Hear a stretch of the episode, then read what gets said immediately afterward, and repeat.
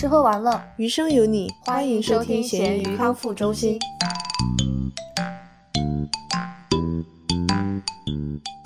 大家好，我是特别喜欢做享受型旅行的大米。大家好，我是最近本来有旅行计划，但是因为自己的拖延症，最后取消了的小熊。啊，你说的拖延症是最近这一次吗？对，五月份。对对对，我们今天就想来跟大家聊一聊旅游，因为端午节快到了嘛，一般这种呃有一个小长假，都是我们国人比较喜欢出门旅游的时候，大家就来聊一聊平时都是怎么旅游的吧。嗯，好呀。像我的话，其实在美国感觉没有特别多小长假，但是因为我是老师的缘故，还是有一些呃像寒暑假呀、春假之类的，所以也可以蹭一下你们这波热度了。啊，我很羡慕老师哎，其实因为你的寒暑假真的很长，我不知道美国的，就是国内的老师他的寒暑假真的很长，因为我们有一个同事嘛，就是也是律师，然后他的亲姐姐是老师。就是国内的老师，然后就是有寒暑假的。然后他之前五一节的时候，嗯，然后这一次国内好像是有放五天，就是有调休嘛，就一共放了五天。他就去约他姐姐说，啊，这五天我们就两家人一起出去玩嘛。他姐姐就很诧异的回他，才五天你就想出去玩啊？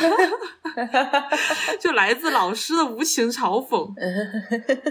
没有，我觉得万一他说的是因为五天。不够他自己的休息呢，批改作业。不是，啊人家的意思是，他都是在暑假、寒假这种长假出去旅游的，就五天对他来说都不算假期了。嗯，但老师也有一个不好的，就是万一比如说你的配偶、你的其他家人不是老师的话，很有可能就变成你一个人出去旅游了吧？对对对。那你在节假日的时候是喜欢在家看看剧啊、看看综艺啊，还是喜欢出门玩了？其实我反而是。像寒暑假那种比较长的假期，就超过一个月以上的，我就不会把它当做是一个需要旅游的假期，而是一个调整的假期，就在家里追追剧，然后玩玩游戏之类的。像如果是在一周左右的，我就会觉得，哎，好像大家都会出去玩，所以我也要需要要选择一个旅行的地方。才一周你就想选择一个旅行的地方？就可能我不是特别喜欢那种长途的旅游，就是太长时间的，嗯，所以我觉得大概玩个四五天我就会想家了，就会觉得，因为 我觉得旅行还是会有一些不便的地方，就到一个陌生的环境，有新鲜感，也有那种陌生感在。那你呢？我是节这种小长假，就是像我们国内一般就放三天嘛，就很多三天的小长假，我就知道。这种节日你出门到处都是人，所以一般我都不会出去。就是我去年的时候，因为我们律师实在是我们是没有年假的，就是我们这个没有吗？对对对，因为我们跟律所它不是劳动关系，所以说它不受劳动法的管制，你知道吧？然后就没有强行放年假，律师都是自由职业嘛。因为就是比就不像是我们这种团队制的，比如说是你个人作战的那种律师，你你自己的案子做完了，你想给自己放两个月都行。就你只要愿意，你随时都可以给自己放假。但是因为我们是这种团队制的，而且我们的主要业务是飞速嘛，就是你给公司做法律顾问的，就是你必须每天都跟他们服务。像我们这种，就是人家在上班，你就必须要上班，所以我们是没有年假的。我们要要想请假就很难。那种个人律师，你说他忙完了他就能放假的话，那他休假的那段时间收入呢？对呀，这就是你个人的选择呀。你如果觉得你累了，需要放松一下，你就可以出去玩很久。你觉得你钱够的话，你就可以出去玩很久。你要是想继续挣钱的话，你也可以继续做案子。所以，个人律师他没有固定工资这个说法是吧？对呀，我们也没有固定工资，我们也是。感觉你对律师有什么误解？奇怪的知识又增加了。好，我们今天还是聊旅游嘛。就像我这种 没有年假的小律师，我就一般就只能蹭一蹭那种长假的热度。所以说我是憋了很久，就是可能有一两年都没有旅游了。我去年就是忍不住了，所以说想在国庆节的时候出去玩一玩，就约了我们，嗯，大家可能应该也从我们的播客里面听到过的一个 好朋友，就约了他一起出去广西玩了一圈。嗯。但我觉得那次旅行主要是他在促成吧。你这种拖延症的话，你忘了这个旅行最开始是我提起来的，因为我哎特别特别喜欢吃螺蛳粉。然后我上周也提到了，然后我就想约他去广州嗦粉嘛，因为我知道广州其实它是有各种各样不同的粉，就像桂林它、嗯桂林的话它是那个干捞桂林米粉，然后南宁的话有老友粉，然后柳州的话有螺蛳粉，就是它有各种不同的粉。我像小面一样，对，呃，也就也有很多不同嘛。对，有很多不同的，所以说我就当时就很想去广西各个地方把各个地方的粉都嗦了个遍。当时我本来是抱着这个目的去的，然后因为我们这位朋友他除了美食之外，他对美景也有兴趣，所以最后我们其实 主要就是看景色去了，当然也吃了很多螺蛳粉啦。哦哦，对，哎，那就提到这个，我就会想到，在选择出行的时候，你和谁出行也很重要呀。就比如说，万一遇到一个不喜欢吃螺蛳粉或者没那么感兴趣的，对，嗯然后我觉得你也是一个比较随和的人，就陪他去看美景了，没有沉迷于吃粉。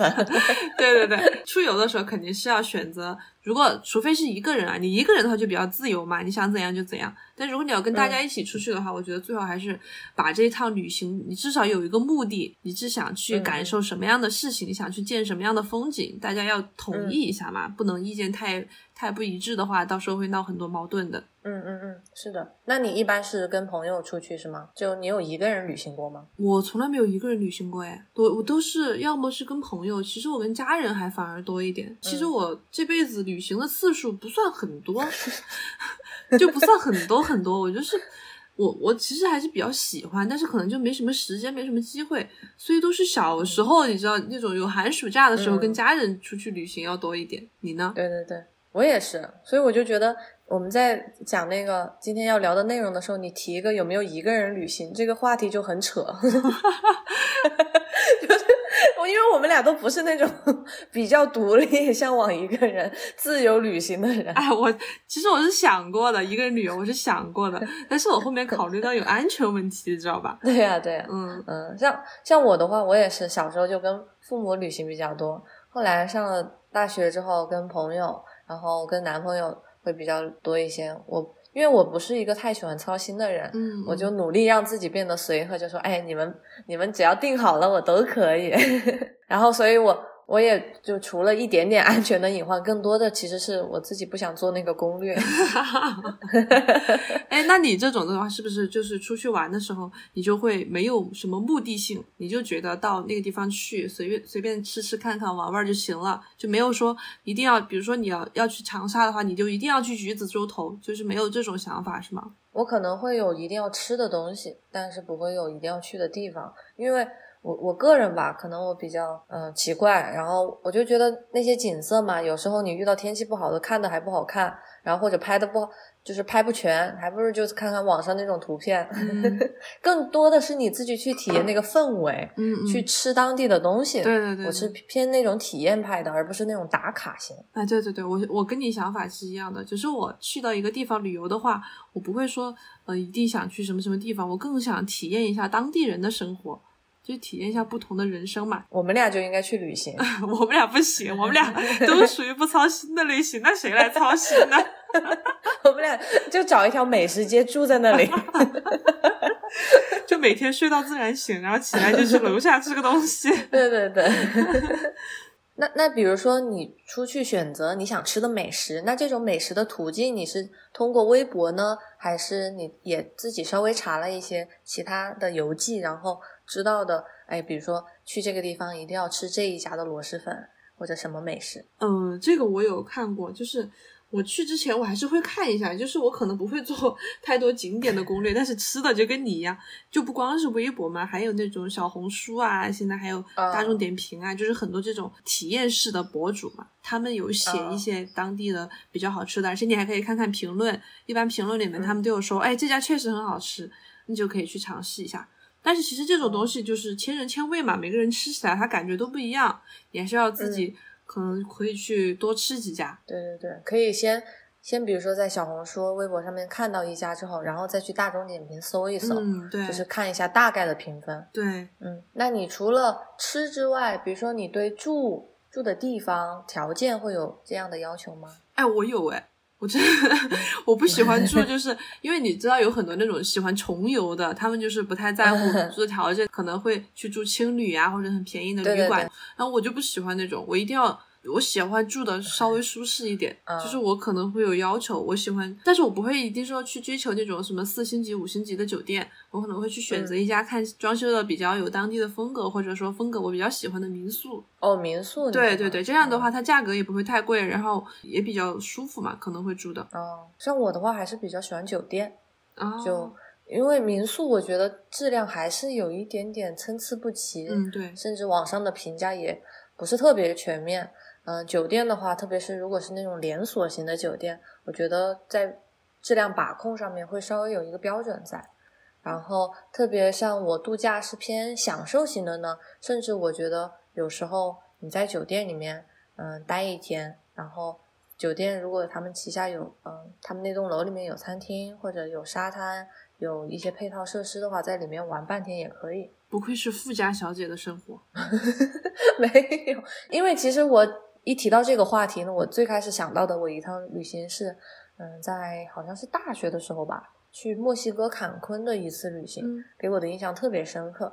就我到现在都还想再去一次。哦，嗯，他们那边坎昆是一个城市，但是因为他们主要作为旅游发展的话，相当于就是一个旅很重要的旅游城市。呃，在墨西哥除了那个城市之外，很多其他周边的都比较。稍微人有一点杂一些，也不太安全，但是在那个酒店区就特别的好。然后当时我是住了一个，嗯，比较那种高档一点的连锁酒店，嗯，他们相当于酒店里就有自己的沙滩，然后你在里面的消费什么的都很方便。你就比如说你在沙滩上坐着的时候，他就会问你要不要喝水、喝酒，呃，吃东西，然后你直接签上你的房号就行了。就然后你也不用带什么东西，嗯。然后也有一些特色的餐厅，它里面比如说有泰国菜，有偏美式的、欧式的菜，然后。到最后，虽然账单最后看起来很心酸，但是你知道签单的时候是很爽的，你不用担心太多。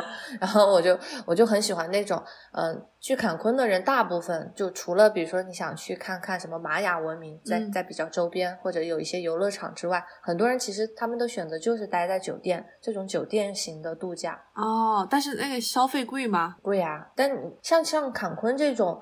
嗯，还有其他很多的这种旅游城市，我觉得也分淡季和旺季。嗯，像美国这边的话，一般肯定是圣诞节、感恩节那样是比较火热，就不不仅是人多，而且价格也比较贵。但如果你选择一个呃春假，甚至于我当时因为我们的学校，呃他们会过一些犹太民族的节日，我们的春假跟很多大众的。大学的春假又不一样，所以就变成我们是一个基本上是一个淡季出行，然后稍稍微就会便宜很多。然后不同的旅行网站它也会推荐那种套餐，就是说机票和酒店包在一起，这样会稍微划算一些。所以，嗯，反正这也是一个选择吧。哎，说到这个民宿和酒店的事情，你有没有去住过 Airbnb 啊？住过，住过一些。嗯，因为我。呃，之前在法国的时候和国内的，我发现其实爱彼迎上面的东西很不一样。就是国内的，它现在就是我跟你说的民宿，它可能不是那种单纯的民宿，就像国外的，有可能他是，比如说一个学生或者一个上班族，他突然有一套房子，他空闲了几天，他想租出来，稍微收一点房租这样。然后国内的，他就是很多是那种专业的。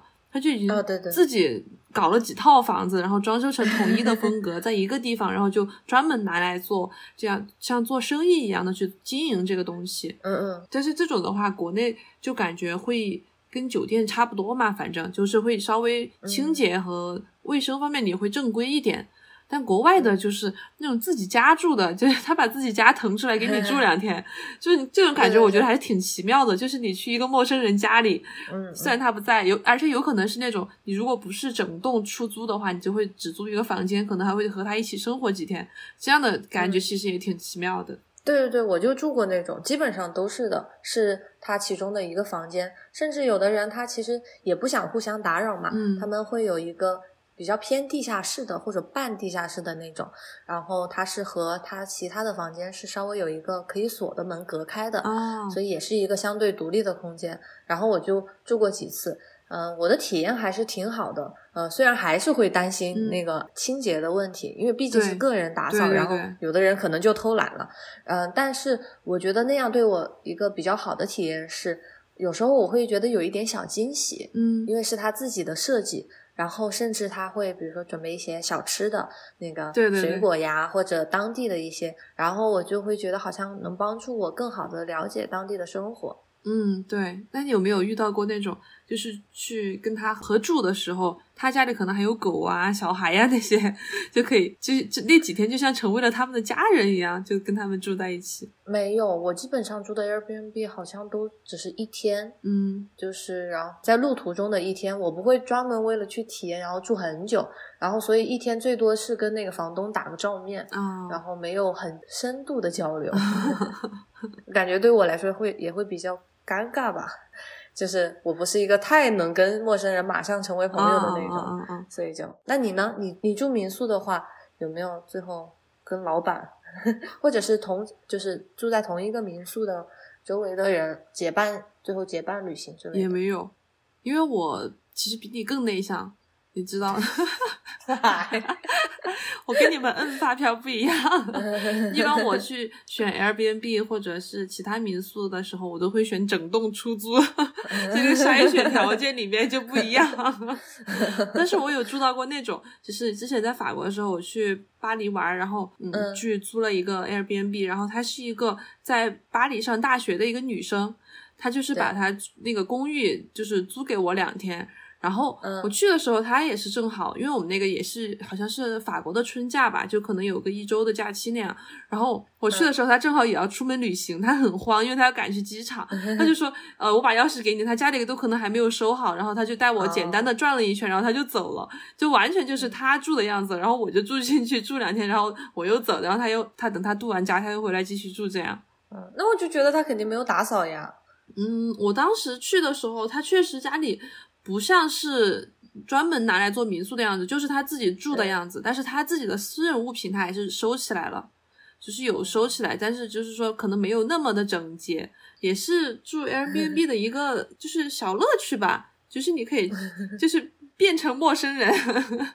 对，但是我我就会担心，比如说他被子有没有换，他有可能比如说把被子叠的好好的，假装是专门为我准备，嗯但其实是他自己平时盖的被子，嗯，对然后我就会觉得有一点不舒服。对对对，这种确实是有一点 但。我觉得也是大家各各自的选择吧，包括有的选青年旅馆的，其实我住过一晚上，哎，嗯就还挺奇妙的体验，是因为我自己呃不会做攻略嘛，所以我我那一次是去了黄石、Grand Teton、Grand Canyon，就是嗯、在黄石附近的美国那几个州，什有什么犹他州、亚利桑那州。嗯那些他们就有一片的国家公园在那边。嗯，我们基本上每个地方只能停留一晚上，因为我们是那个 road trip，然后是一个美国的朋友，他中文很好，他帮我们设定的大概的路线以嗯及住宿，嗯他就订了一晚上是青年旅馆。他其实知道我们其他几个中国的朋友没有特别想住青年旅馆，但因为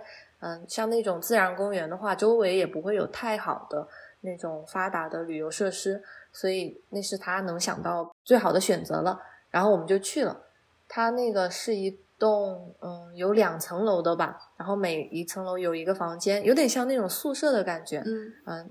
然后你进去之后，包括它那个锁都是很简易的，像厕所门的那种锁。嗯，然后因为我们是是四个人，房间里有一张大床，还有一个上下铺，哦然后特别的小，基本上里面就除了床就没有了。你去上厕所或者洗澡的话，是有一个公共的洗手间，嗯，包括男女都没有分，因为只有一格，嗯就是你进去了之后，其他人就要等。然后还有一个公共的厨房，我们就在那儿做了点泡面吃，哦，感觉。我其实觉得好像比有的民宿还干净一些，因为你进去的话，他他 把那个床单和被套，它是叠好了放在那儿的，嗯感觉是刚洗过的，叠好了放在那儿，然后你还需要自己稍微组装一下。那你有在那儿住的时候，你有没有住了一晚上？有没有遇到其他的旅行者？有没有跟他们有啊有啊交朋友？我我们就有简单的聊了两句，嗯、其他的就大部分去那儿的都是去国家公园玩的，啊，然后他们也是在厨房，我们做饭的时候有遇到，因为我们是吃的中国的方便面，啊他们哎，他们有没有尝一下？没有，他是感觉那个眼神很很馋，因为像美国人一般就吃个三明治啊什么，嗯嗯、就吃个小零食之类，然后我们就是热腾腾的泡面。哎，那应该很香吧？对呀，就很香。我我我想到除除了那个之后，那次旅行还有一个很奇特的是，我们住了一个帐篷，哦，那个帐篷叫 TP，就是好像是 T E E P E E 之类的，但简称就是 TP。嗯，它那个帐篷有点像。嗯，你可以理解为像蒙蒙古包一个一个的，但它是帐篷的形状。然后里面基本上也就摆了床。我们到的时候就特别晚了，然后只能摸黑进去。帐篷里面是没有灯的，我们就拿也没有插座什么的，就很原始。我们就拿着手机的电筒在里面，嗯，找到了自己的床位，然后就睡下了。嗯，你可以一个家庭住住一个 TP，然后晚上也是有需要走到一个公共的区域。嗯，那个有一个厕所这样的建筑，你去里面洗澡呀，或者上厕所。嗯，然后晚上，因为因为那个地方特别的偏远，呃，远离城市，所以抬头真的能看到满天的星星，就很浪漫。哦，好羡慕那种环境。对，我就晚上上了厕所，就还在外面坐了一会儿，看了看了一下星星，就是真能看到银河的那种感觉。哇，嗯，但是因为。我然后尝试用手机拍，哎，拍不出来。那个 时候还是一片黑。那个时候的手机还没有现在这么发达。对，好像说现在华为就是，你看就是黑的，都给你都能给你拍出来。就反正，但是真的，我就觉得需要你自己亲身去体验，嗯，用眼睛去观看感受。然后第二天早上，嗯，起来之后就发现啊，原来里面看上去它那么破破旧旧的，还好是晚上到达的，而且当时晚上。因为它是偏帐篷的那种，所以只有一个拉链把那个风防住，嗯，就没有锁什么的。但一般也不会担心有人非要来抢你一个在外面这样露宿，呃，这样流落的旅 客。但是当时去上厕所还是比较担心，主要是因为他们说附近有熊有狼，然后我就从帐篷到厕所的那段距离就要走自己走那个小路嘛，我就不敢去，就一定要叫一个人一起，然后。当时我正准备叫的时候，叫另外一个人，然后那个人说：“哎呀，你也醒了，我们去上厕所吧。”就他也等了好久，就我们都有点害怕，就因为好像就听说过会有熊出现呀，有狼出现，然后就那个那种区域的话，他也不会管，他也不负责，就很怕。就是比较原始的那种区域，是吧？对对对，这是我很奇特的体验。对，说到这个，我觉得真的是现在大家都在城市里面生活久了，真的抬头都看不到星星了，能看到月亮都觉得很稀奇。因为现在楼太高了嘛，你有时候望出去其实都被遮住了。就我也记得我小时候的，就是去我外婆那边，因为我外婆在农村，然后她在大山里面，他们家房子，那个时候去他们家玩的时候，晚上就是抬头就能看到好多好多的星星。然后现在也不行了，因为现在农村也发达了，就是 有很多施工的，然后其实那个灯也挺亮的，就会有一些光污染嘛，造成现在的星星就没那么明显了。嗯，是的。我觉得我也是一件很遗憾的事情，就是我从来没有在帐篷里面住过，就是没有去露营过，就是没有在那种野外生活一晚上的那种经历。嗯，我感觉现在好像挺火的，不知道是因为那个韩综，但是好像国内也有更多的人，他们选择去露营或者。嗯，至少是开房车出去玩。嗯嗯嗯。今天刷微博还看到他们在推荐，就是各种各样的房车。我也不知道我为什么要看那个。哎，现在露营地是很多，重庆有很多露营地了，现在都就各种对各种草原呀、什么山啊都有。那你可以去试一下呀。嗯嗯，可以买个帐篷，或者不知道有没有租帐篷。肯定有这个比较。他们有的露营地都会给你提供嘛，就是那种帐帐篷啊或者烧烤架呀，他都会给你提供。那国内还是挺方便的，就大概还是有一个这种服务的在。但像美国，它就。就是一块地，你就自己去，你想干什么都要要你自己，然后你甚至还要自己去捡树枝来烤火，好原始啊！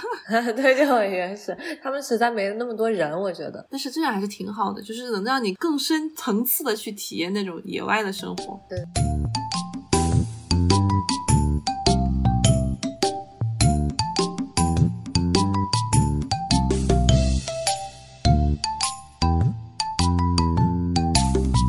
你说的那个韩综是是是那个吗？金炳万吗？《西游记》的番外不是，是《新西游记》的番外。那个去野营吧，你没看吗？没有，我以为你说那个金炳万的丛林生活。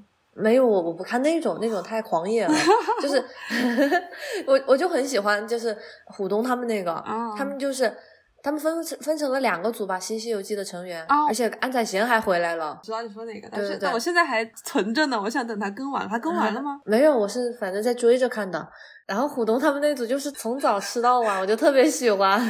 对，我觉得野营就除了你要体验那种大自然之后，你自己做食物也很有趣嘛。嗯，对对对。嗯嗯野营的话，就是小时候有，你知道，嗯、就是重庆的小学应该都有吧，就会给你搞那种春游和秋游，然后大家出去有的时候就会都就会去带生火做饭的那种，就老师带嗯着，嗯嗯。就烤点什么火腿肠啊之类的。哦，你是有过是吗？对啊，对啊，我没有，我我没有学校组织的那种。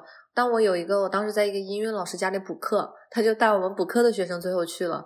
我就记得大家要带着炭上去什么的，但就那一次很短暂的机会。嗯。那说到这种，都是我们自己自发组织、自己去的那种。那你平时的旅游，你是选择跟团的多还是自驾的多呀？就是自由行嘛，也不是说自驾嘛，就是自己安排的那种。我基本上都是自己安排的，除了好像在我刚上大学的时候，有一次我暑假回国，然后我爸妈就说他们也想去国外看看，嗯然后我们就报了一个团去澳大利亚旅行。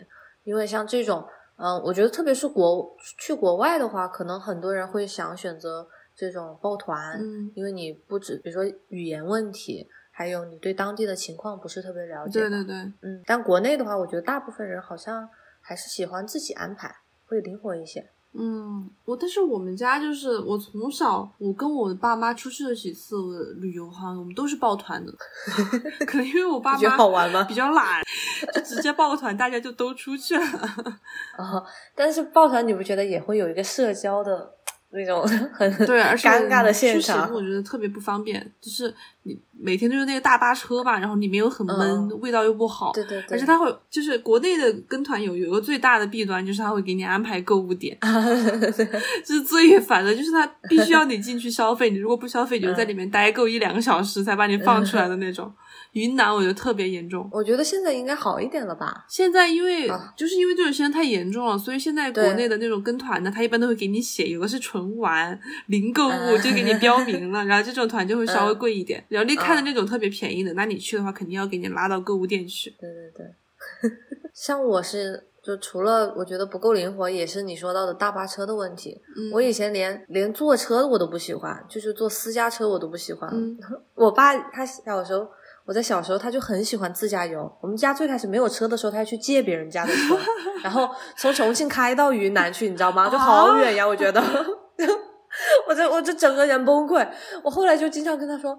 我说你能不能给我自己我一个人买张机票？你们开过去了之后，我再飞过来。我就我这连坐自己家的车我都觉得很很难受，嗯我就觉得也不舒服。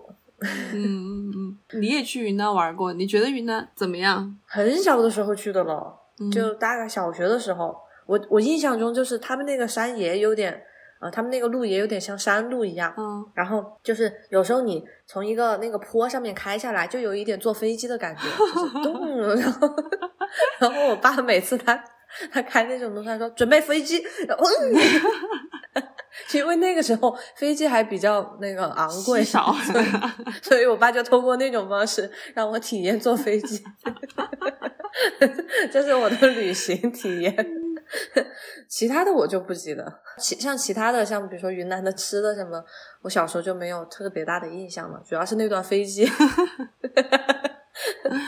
因为我去云南我是抱团去的嘛，然后给我印象很深刻的是，我觉得那个导游就是现在国内这种旅行团的导游，我觉得他们真的特别会说话，就一定是。嗯我觉得他们要去去做那个 MBTI 测试的话，第一个字母一定是 E，你知道吗？特别的外向，特别的会说话。我我记得很清楚，当时我们去西双版纳，西双版纳有个植物园嘛，然后里面有一种水果，到现在我也不知道它叫啥，但是它应该是有一个正式的名称。它那个果子嗯就是你吃了之后，你吃再酸的东西，它都是甜的。它可能就把你的味觉麻痹了，然后就当时那个果子，我我我们去的时候，那个导游说，哎，这个树特别特别稀有啊，它很多年才会结一次果。然后我们去的时候，那个因为当时我们是那种小团，可能人不是很多，就一个那种面包车就可以拉走的那种。然后，嗯，他当时带着我和我弟弟、我妹妹，我们去，就那个树正好结了那个果子。他说：“哎呀，你们真是太幸运了！我带了这么多年团，你们是我第一个遇到的能吃到这种果子。”然后他就给给我们摘来，然后让我们尝了一下，然后最后吃了一个很酸的柠檬还是橙子什么的，就真的吃不到酸味了，就很甜。这个这个果子是真的很神奇，但是我现在都对它抱有一种怀疑的态度，它是不是真的这么稀有？就是真的这么？所以他没卖给你们吗？他不是，他就是植物园里面路可以供大家摘来吃的那种。那我觉得挺好的呀，人家又不图你什么，你还在怀疑人家？就就，我觉得他可能是为了把我哄高兴一点，让我去买他们那个看多彩云南的门票，就让我记忆很深刻。那你还有其他什么比较奇葩的或者很奇特的旅行经历吗？我有一个不算很奇葩吧，我觉得很搞笑的事情，就是我在高三的时候，高考完了之后，跟我高三的同桌约好了，我们一起去普吉岛玩，然后就去玩的时候，普吉岛那边有一个动物园，然后当时去了之后，嗯，我们去喂那个猴子，但是因为我们两个人都在那儿喂嘛，就没人给我们拍照。然后我们当时想找个人拍照，其实还没有说的时候，就有一个当地人，一个泰国人，他就走上来说：“哎，我帮你拍吧。”我当时第一反应是：“哇，这人不会是来骗我手机的吧？就就 偷我手机，就强盗。”我一想，旁边站了这么多人在围观我们，应该不会吧？我就把手机给他了，然后他就真的就很认真的拍了几张照，拍了很多，然后还让我看看合可不可以以这个角度合不合适，怎么怎么的，然后最后就还给我了。我当时觉得，哦，这个人还还就是泰国人，还挺善良的。然后我就走了。然后我们俩去去另外一个地方看了一个动物，回来之后，在一条小路上又遇见他了。然后他看着我，嗯，打了个招呼，然后说了一句：“哇，你真的好漂亮。”我当时愣了一下，我就说谢谢，然后我就走了。好了，后来我们同桌就跟我说：“那我觉得你可能长得比较符合泰国人的审美。” 但是我觉得一点都高兴，一点都高兴不起来。那你觉得，就是你在这么多次旅行里面吃到过最好吃的东西是什么？我觉得最好吃的地方是日本哦，因为我是一个特别喜欢吃海鲜、吃寿司啊、刺身的人。然后我去日本吃的，真的每一顿我都觉得特别好吃。打扰了，再见。因为，嗯，就日本，首先它比较新鲜嘛，像我们在如果在重庆的话，因为不是靠近海边。有时候他会，我们去那吃那种日料店，他还专门说这是空运过来的，就是一个它的标榜。但是在日本就是一个很平常的事情。嗯，然后我自己特别喜欢吃回转寿司，就是像有那种传送带的，有选择性的。然后我就在那儿吃了一个，我当时就吃的特别特别饱。然后我好像算下来也才一个人三百多块钱哦，人民币。嗯嗯嗯。但是就是属于吃的特别好，而且很新鲜的海鲜那种，所以我就觉得很物超所值。然后还在日本吃过一个怀石料理，当时住的是一个温泉酒店，嗯嗯嗯，就是他就用房间里面就有那种温泉水，你可以直接泡，你也可以去他们在酒店里面装修好的，呃，有一人一间的那种，或者是小团体一间的那种。嗯，吃完了之后呢，你就可以穿着那种和服呀、浴衣，然后在房间里面吃很正式的那种怀石料理，我就觉得也很新奇。然后就我就很喜欢那种服务比较优雅，然后 然后让自己很享受的。我觉得呃，这是我旅行的时候比较追求的一个那种质量上的享受。嗯，哎，说到这个，你去日本是用日语跟他们交流，还是英语跟他们交流？用我很很很很不熟练的日语。就其实那一次旅行，就我不是为了旅行专门去的日本，是当时有一个那个暑期学校，就我们学校的一个合作项目，然后在那边住了一个月。嗯，最开始的一个月就主要是学习嘛，就是和当地的日本学生住在一起，住在他们家里。嗯，然后嗯，但因为平时学习还挺忙的，有时候就好，有时候好多时候是吃附近的那种七幺幺，但日本的便当也做的还不错，我觉得。嗯，然后最后上完了课之后呢，有一个星期我就我就在附近再玩了一些，然后就可以去住一些酒店呀，体验一些比较耗时间、好吃的好吃的。嗯，我操！那你呢？还有什么你觉得是那种还想再去一次的城市或者旅行的地方吗？有，我去年去了柳州，真的魂牵梦 萦，吹了一百遍了柳州。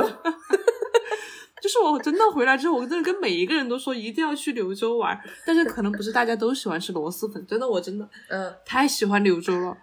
那个城市它就是没有那么工业化，但是它并不很低级，你知道吗？就是可能去之前嗯我一直觉得它可能就是像个小镇啊，可能不太发达呀那样的，但去了之后它不是的，它也很高级，就是它夜景其实也很漂亮，而且它它有一条柳州柳州河、柳江，柳江，柳江江就柳江好像，然后城市也很繁华，然后又有很好吃的螺蛳粉，又有一个很好看的滨江公园，我就觉得哦，这个城市真的太棒了，我以后养老我都想去那边，然后我就可以天天吃最正宗的螺蛳粉。然后我之前在这期节目最开始，我有说我最近有一个旅游计划被我自己的拖延症给拖掉了，就是我跟我的大学室友们，因为我们关系还是比较好嘛，我们前几年的时候一起去青城山住了几天，然后今年我们本来想在计划一起去一起去长沙的，就是已经说好了，我们 我们都在好想去长沙。嗯，就很多人都想去长沙，我我们本来都准备买机票了，然后 就是因为这个广州的疫情突发嘛，然后可能整嗯个广东的疫情都不是很都不是很好，然后我们有一个室友是在深圳当律师，嗯，他可能出来也比较困难，而且在这个事情之前，我们就一直在说，嗯，该买机票了，该买高铁票了，然后就大家一直在说，然后就每个人都拖延症，说着说着就没有下文了，就是然后这个事情就最后现在就被嗯计划就流产了。本来我们都已经看好了小红书上的攻略，你知道吗？就准备周末去两天。所以我就觉得当时你你和查查去柳州，嗯肯定是因为查查催你买机票什么的，是不是？你自己老实交代。他真的催了我很多次，对呀就是他一直催我他就是一个很催促的酒店呀，真的是他催我，我才去行动的。是吧？我就喜欢跟这种人旅行。有计划的人是吧？对对对，嗯，那你是喜欢把你所有东西都安排好，不用你去做，还是他催你去做，让你去安排的那种？我不我我就只负责给钱就可以了，就呃给我应付的那一份儿哈。就那你也不能跟他一起出去玩，因为他会逼他会逼我去做。我觉得和和朋友之间应该还好，就是、嗯就当然大家都要承担一些呃责任和你的义务。对对对，但主要是我就所以就和男朋友嘛，就嗯能够直使唤上的那种。天气最近又暖和了，所以我觉得其实因为如果最近担心疫情，然后不能去外面外地长途旅行的话，我觉得大家也可以多看看附近的公园呀，或者周边的一些小景点。我觉得都是和家人朋友去发现你这这个城市不一样地方的好机会。因为像比如说我们重庆人就会说，重庆人很难真正的正儿八经的去逛一下歌乐山呀、解放碑，就是去看那个碑，就是很很少。但其实有可有可能你去的话，会发现不一样的，呃，发现自己的城市的历史啊、人文。你要把自己当做游客去这样旅行一天。就是自二零二零年疫情以来，嗯，大家旅游的机会都少了很多，包括现在出国游也都不能实现了。嗯就一直很想再出出国去玩一下，都没机会了。现在，然后导致嗯今年可能、就是我感觉从去年呃开始疫情有控制住以后，就是国内的疫情有有控制住之后。嗯，可能国人有一点那种报复式旅游的现象，就是到每个小长假或者像国庆节、春节这种，大家都会一窝蜂的出去玩儿。我觉得，嗯就还是挺好的，因为这样，我去年出去玩也是因为这样，就是被在家里被憋的太久了，还是有机会的话，也希望大家可以多多出去看一看，去不同的地方体验一下不同的人生。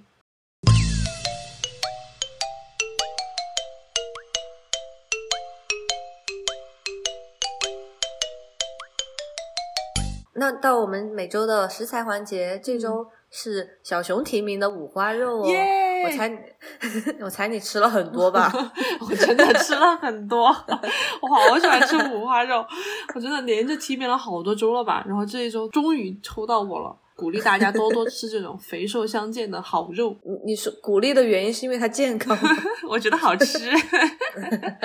光吃瘦肉的话会太柴了，光吃肥肉的话太腻了，肥瘦相间就是好肉。那你是吃的具体是怎么做的呢？嗯，我们今我们这一周吃了一顿回锅肉，还吃了一嗯顿粉蒸肉，然后今天晚上还去吃了东北烧烤五花肉，都是大菜呀，没有烧烤 在外面吃的，另外两个是在家吃的。都挺难做的，我觉得。嗯，但是回锅肉的话，对重庆人来说，会做菜的重庆人都是必备技能吧？还有粉蒸肉，我我有被打击到，可我是个假重庆人是吧？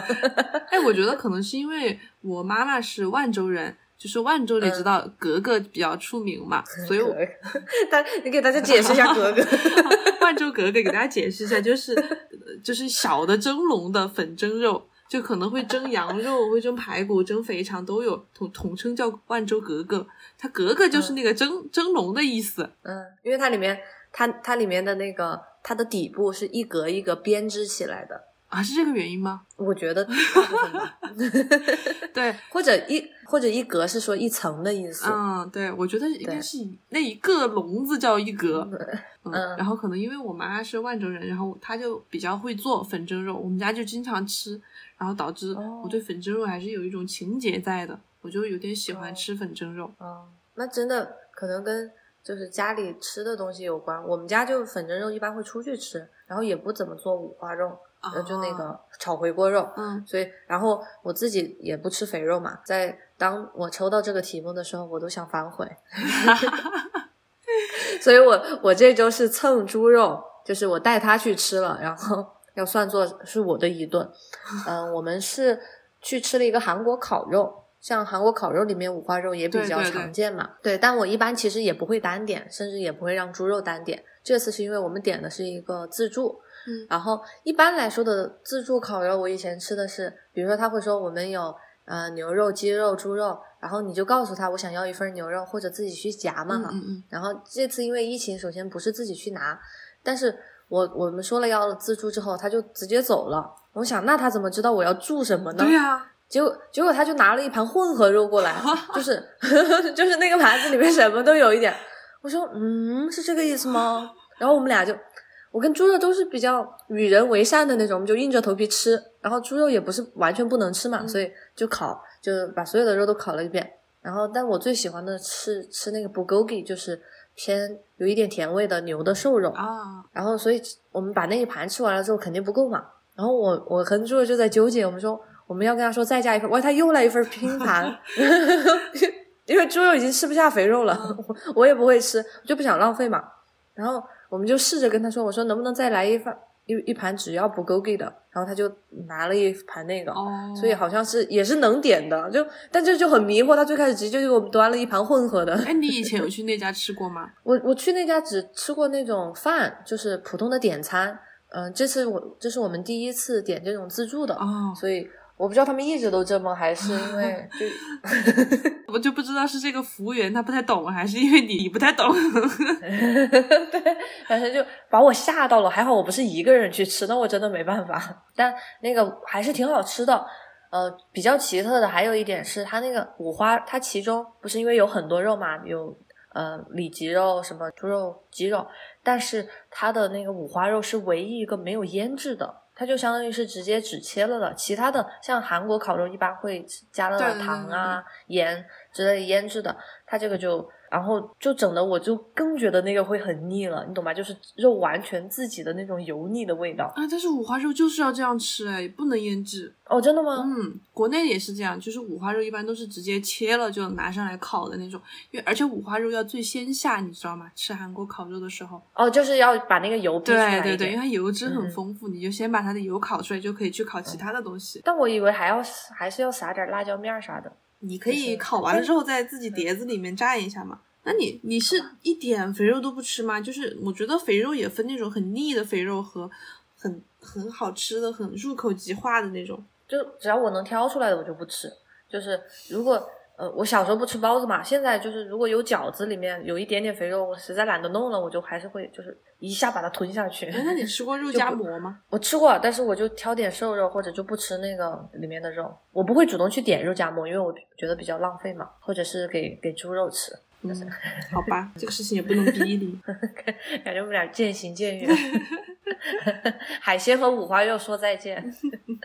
下面是我们这一周的新鲜事环节，那我们来看看大米老师这周有发生了什么新鲜的好故事。嘿，我这周有了我的小狗狗，是我养的第一只狗狗。啊，你养的第一只狗，就我爸以前有养过，但是我爸好像之前主要是他负责养嘛，而且他经常养一一段时间他就放弃了，啊，然后最后就还是把狗还回去了或者送人了。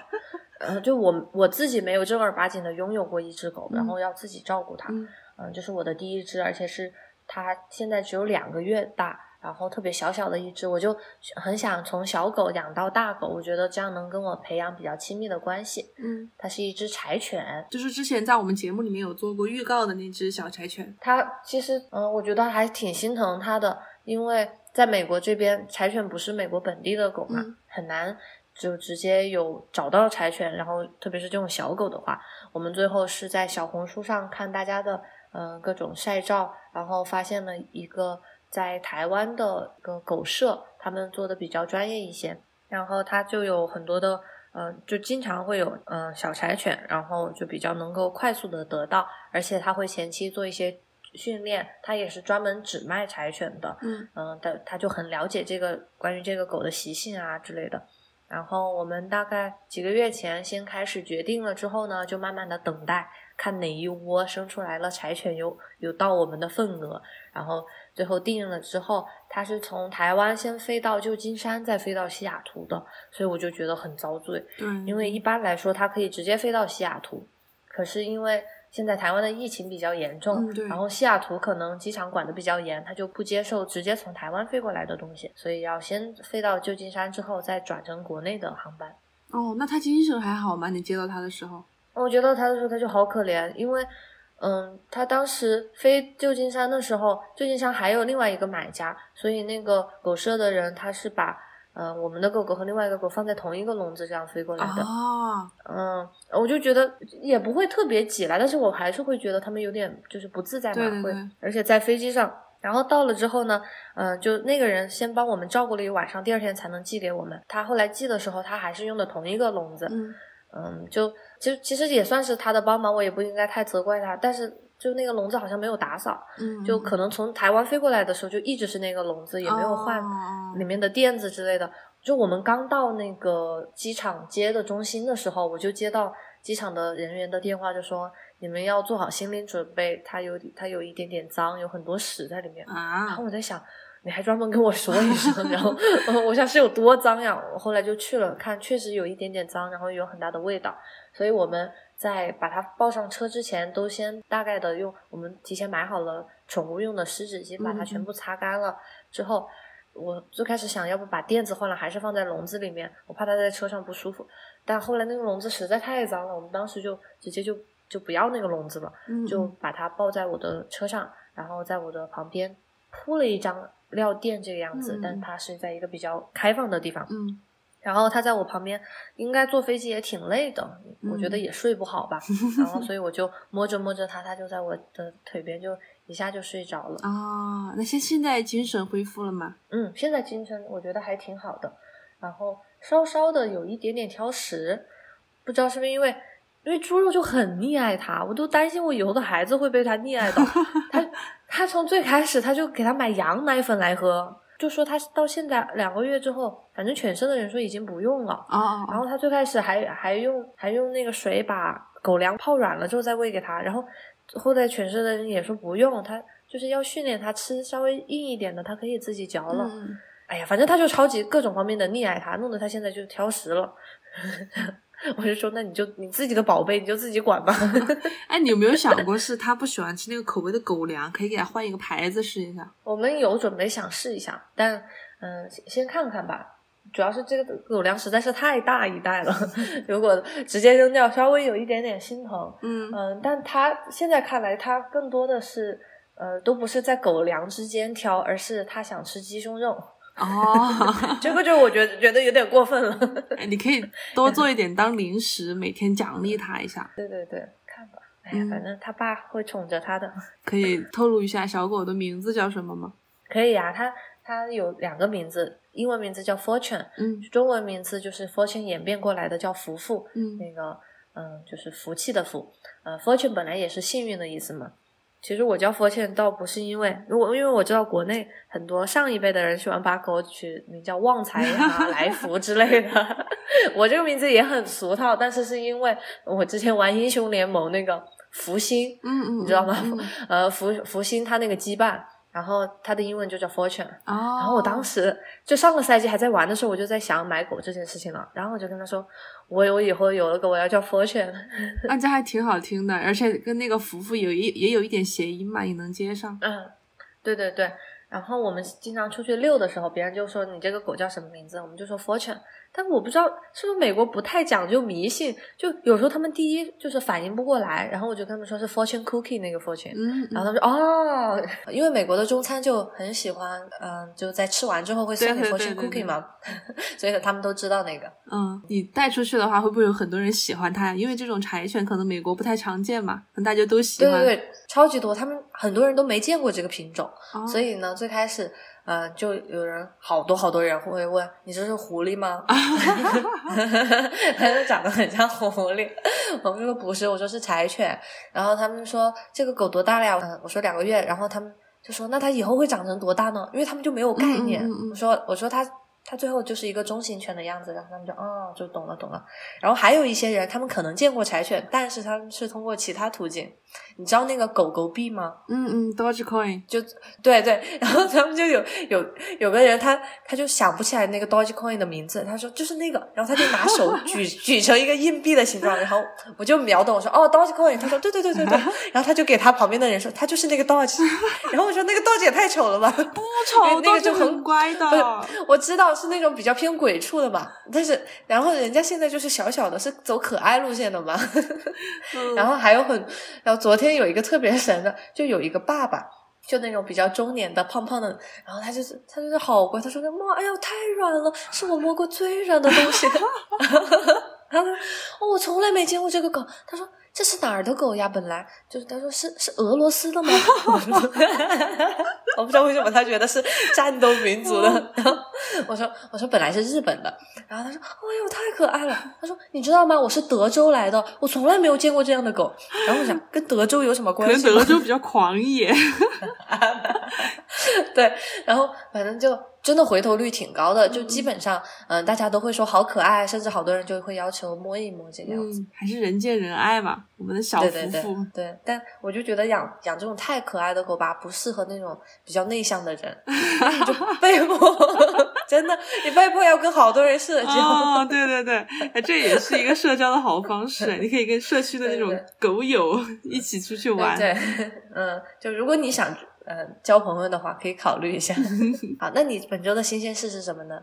嗯，我本周新鲜事就比较平淡了，就是我今天刚刚发生的，星今天星期六嘛，然后嗯因为小新下周有一个。呃，他他是他们公司的那种，嗯就是在本职工作之外，他要负责讲解公司的那个展览室钱吗。嗯，有钱吗？没有，就就是公司派的任务，你知道吗？然后，然后他下周有一个他们集团的大领导要来，然后所以说他要去准备一下那个讲解的内容，然后我就嗯跟着去他们公司玩了一下，然后这是我这辈子第一次。嗯，也不光是在周末啦，其实也平时也没有去过，就是这种央企的嗯、呃展览室。嗯然后哦，其实里面很无聊，就是你听上去好像很高大上，然后就什么企业文化呀，什么嗯讲他们公司的这种产业啊什么的，啊，其其实嗯。里面还挺无聊，就没有什么很高大上的东西，就是几块展板，然后有他们公司的嗯。logo，有几个模型那样，因为他们是做哦环保产业的嘛，就可能会有一些嗯。嗯脱硫脱硝啊，或者是烟囱啊，或者冷却塔呀，就是那种电厂的设备，就是那种模型。